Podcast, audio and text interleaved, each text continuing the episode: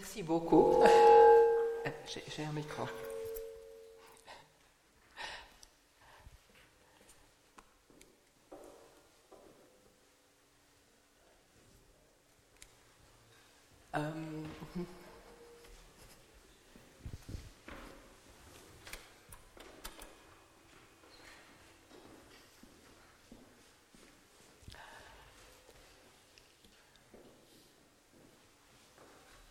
Nous sommes ici ce matin pour euh, finalement nous approcher du Dieu, du Dieu qui est puissant, qui nous aime et en qui nous pouvons avoir confiance.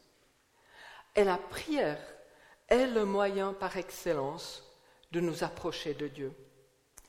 Elle, elle s'appuie sur les promesses de la Bible, elle est un acte fondamental de notre foi. Cette voie par la prière nous a été ouverte par Jésus, par sa mort sur la croix pour nous, par le pardon que nous recevons, par cette nouvelle vie. Et d'ailleurs, nous tous prions au nom de Jésus. Ce n'est pas parce que nous sommes sans faute que ça passe. Avant ce culte, comme c'est le deuxième dimanche euh, du mois, nous avons eu un moment de prière, appelé le moment de prière communautaire. Tout le monde est le bienvenu de se joindre à nous les deuxièmes dimanches du mois, 9h15. C'est un moment privilégié parce que nous pouvons nous approcher de Dieu, nous pouvons le louer, nous pouvons lui soumettre des choses que nous aimerions voir accomplies dans notre Église, ou lui poser la question, est-ce que c'est vraiment cela que tu veux pour nous? C'était difficile dans ce culte qui est dédié à la prière de savoir quoi amener comme message. Et finalement, j'ai décidé de faire un survol des textes qui nous parlent de la prière dans la Bible. Alors, euh, la première fois qu'on croit euh, que la prière est mentionnée euh, dans la Bible, c'est lorsqu'on parle du fils et du petit-fils d'Adam. Donc, euh, livre de Genèse, euh, chapitre 4, les versets 25 et 26. 26, 7, le fils d'Adam a eu un fils qui s'appela Enoch. Et le texte nous dit, c'est alors que l'on commença à faire appel au nom de l'Éternel. Donc s'adresser à Dieu. Donc la prière, c'est vraiment très tôt dans euh, l'histoire euh, du peuple euh, de Dieu. Maintenant, passons un peu plus loin, au temps des patriarches. C'est des personnages incroyables. L'Épître des Hébreux nous parle de leur foi, qui est un témoignage pour nous. Et euh, dans l'Ancien Testament, nous savons qu'ils avaient une interaction directe carrément euh, avec Dieu. Ce texte vient de Genèse chapitre 15 et Abraham euh, parle à Dieu et Dieu lui adresse une vision. Dieu dit à Abraham, N'aie pas peur, je suis ton bouclier et ta récompense sera grande. Et Abraham, qui est très réaliste, dit Seigneur éternel, que me donneras-tu? Je n'ai pas, je suis sans enfant. Il n'a pas la, euh, de la descendance promise. Et l'héritier de, euh, mes biens, c'est euh, quelqu'un d'autre, Eliezer de Damas.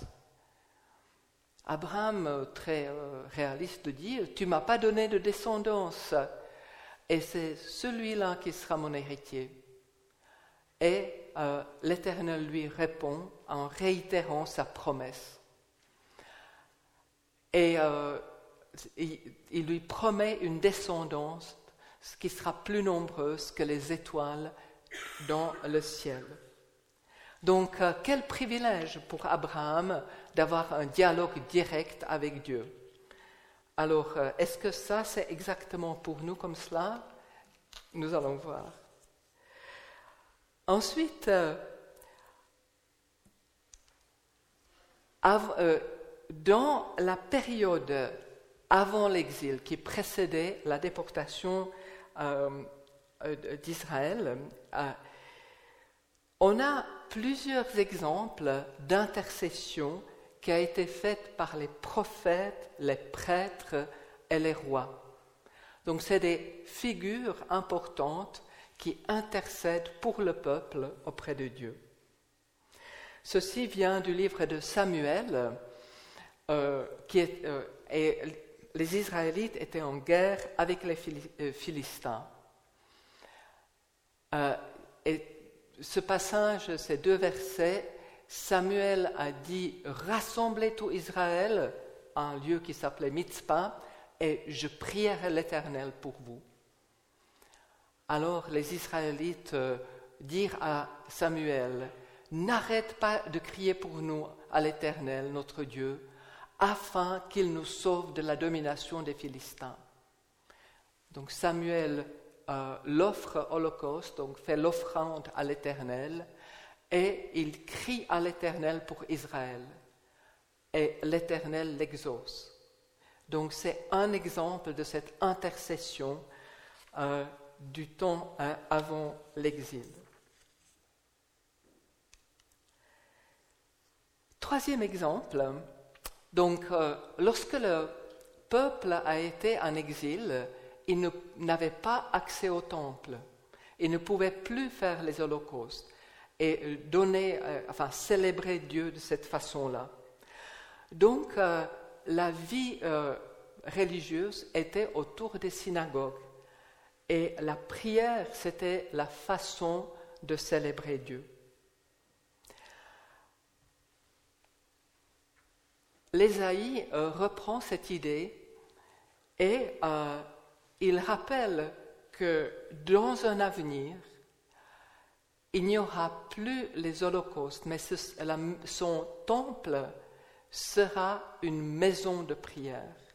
Donc il y a un changement des sacrifices qui étaient des sacrifices euh, rituels, qui étaient bien visibles à tout le monde, où on participait, vers une communication avec Dieu par la prière, par la louange.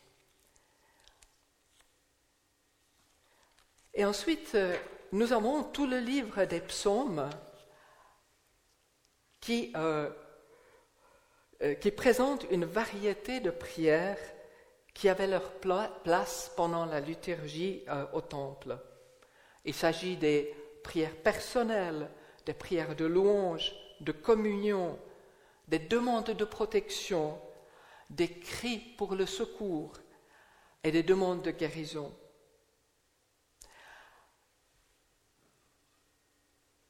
Nous utilisons euh, les psaumes aujourd'hui encore pour la louange, et ce n'est pas pour rien, parce que c'est des euh, exemples de s'adresser de Dieu, de parler de sa grandeur. C'est euh, l'exemple qui est sur euh, le projecteur, c'est le psaume 24, euh, la fin de ce psaume. C'est un psaume qui célèbre euh, le roi de gloire dans son temple. Porte, élevez vos linteaux, élevez les portes éternelles, que le roi de gloire fasse son entrée. Qui donc est ce roi de gloire? L'Éternel, le Maître de l'univers, c'est lui le roi de gloire. Donc euh, des textes puissants, poétiques qui euh, célèbrent l'Éternel.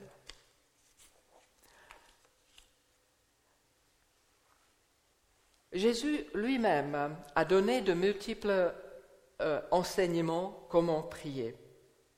Parfois, son enseignement passait par des paraboles. Mais bien souvent, il disait très clairement quels sont les points importants. Ainsi, euh, il insistait sur la simplicité. Euh, on lit dans l'évangile de Matthieu, chapitre 6, Jésus parle, Quand tu pries, entre dans ta chambre, ferme la porte et prie ton Père qui est là dans le lieu secret. Et ton Père qui voit dans le secret te le rendra. Donc, pas besoin de faire toute une procédure, des choses merveilleuses, mais il faut aller à l'essentiel simplement. Un autre aspect que Jésus a accentué, c'était l'intensité. Il faut persévérer, il ne faut pas lâcher. Alors là, on est au jardin de euh, Gethsemane avant l'arrestation de Jésus. Donc Jésus vint vers les disciples qu'il trouva endormis et il dit à Pierre, Simon, tu dors, tu n'as pas pu rester éveillé une seule heure. Restez vigilant et priez pour ne pas céder à la tentation. L'esprit est bien disposé, mais par nature l'homme est faible.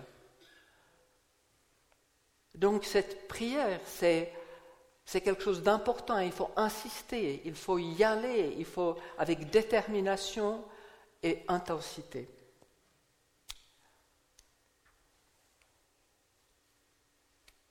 Jésus a aussi euh, accentué le rôle de l'unité entre les chrétiens quand il prie. Je cite un texte de l'évangile de Matthieu, chapitre 18. Jésus parle. Je vous dis encore que si deux d'entre vous s'accordent sur la terre pour demander quoi que ce soit, cela leur sera accordé par mon Père céleste. En effet, là où deux ou trois sont rassemblés en mon nom, je suis au milieu d'eux. Ah, c'est un encouragement direct. Ce matin, nous étions sept. Alors, euh, si nous sommes même plus, est-ce que ce sera même plus puissant? Il y a aussi des moments où, comme je, euh, je sais, vous vous rencontrez en petits groupes, en dehors de l'Église, pour prier, pour partager, pour intercéder ces réunions de prière, pas prier seulement seul dans sa chambre, mais ensemble, c'est important.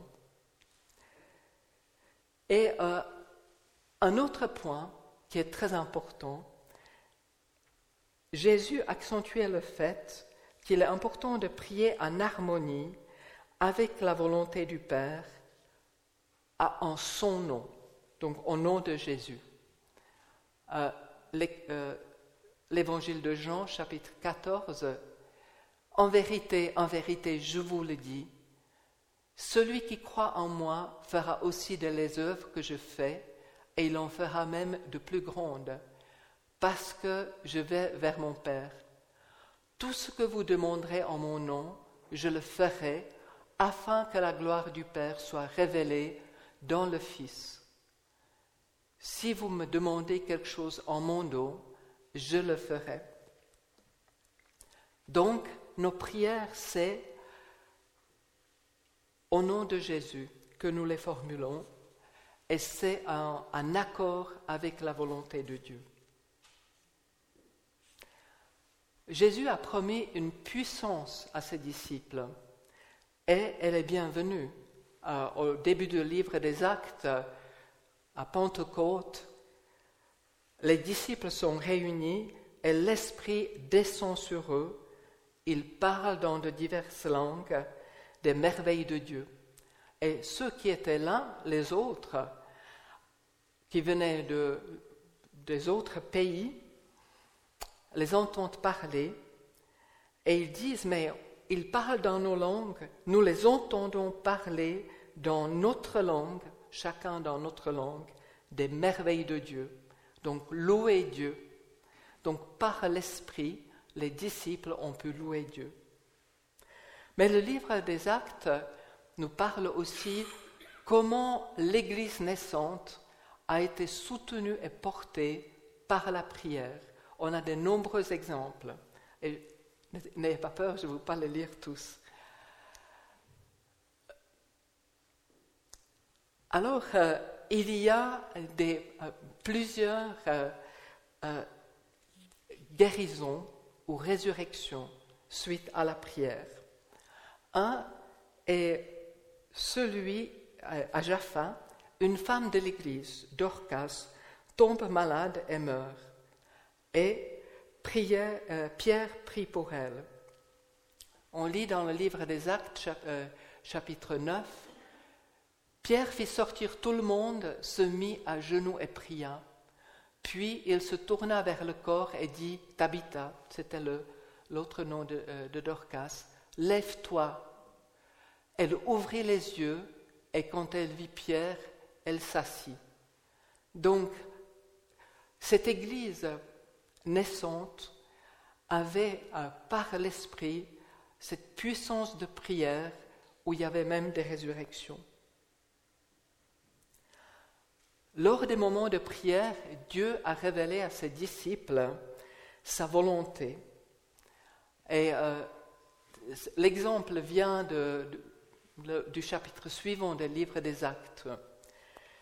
Pierre se trouve sur une terrasse euh, et il priait. Donc euh, Pierre monta sur le toit vers midi pour prier. Il eut faim et voulut manger. Pendant qu'on préparait le repas, il tomba en extase.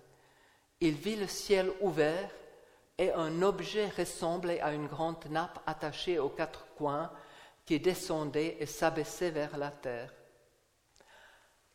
Ce paquet contenait des choses que les Juifs normalement ne devaient pas manger. Or Dieu encourage, cette vision encourage Dieu Pierre à manger. En fait, c'était tout un enseignement que Pierre a compris plus tard. C'était un, encouragement d'aller vers les non-juifs pour apporter l'Évangile. C'était un changement radical et c'est pour cela que nous euh, avons pu connaître finalement aussi l'Évangile, parce qu'il a été enseigné en dehors euh, du peuple juif. Et le troisième exemple, il y avait la persécution des chrétiens. Paul et Silas sont en prison et vers le milieu de la nuit, ils priaient et chantaient les louanges de Dieu et les prisonniers les écoutaient. Tout à coup, il y eut un tremblement de terre si violent que les fondations de la prison ont été ébranlées.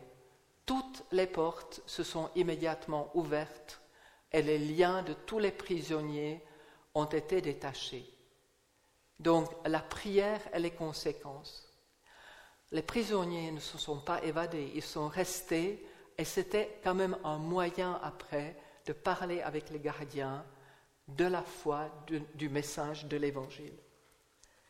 Donc cette Église, elle est soutenue euh, et portée par des exaucements de prière ou par des directives qui sont reçues dans la prière.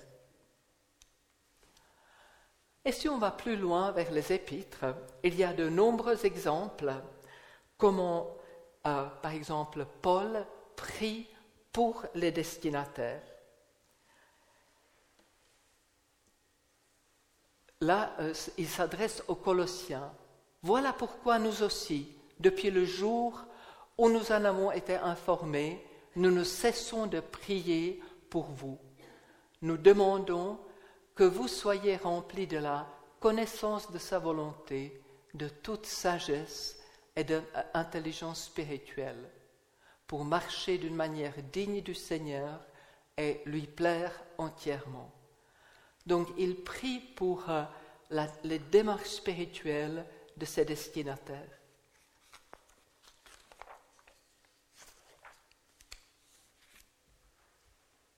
Ça, c'était le message dans l'Ancien et le Nouveau Testament, et nous aujourd'hui. Bien sûr, il y a la prière personnelle qui est très importante, de le faire simplement, sans ostentation, parler à Dieu, s'adresser euh, au nom de Jésus. Il y a la prière dans l'Église, et elle a une énorme importance, parce que quand on se rend compte que si nous nous réunissons pour demander, nous pouvons recevoir du discernement, nous pouvons comprendre où Dieu veut diriger notre euh, Église, nous pouvons prier les uns pour les autres. Dieu nous, euh, nous aide. Nous l'avons vécu en famille, combien des, des prières de l'Église ont pu nous porter dans des moments très difficiles. Et j'aimerais nous encourager, nous tous, à prier individuellement, mais aussi participer à cette vie d'église de prière. Nous aurons un moment de prière tout à l'heure, euh, dirigé par euh, Monique. N'hésitons pas à y participer, à, à prêter notre voix, à parler à Dieu. Merci Seigneur parce que en Jésus, tu nous as ouvert une voie vers toi et nous pouvons aller sur cette voie en prière en nous adressant à toi. Merci Seigneur. Amen.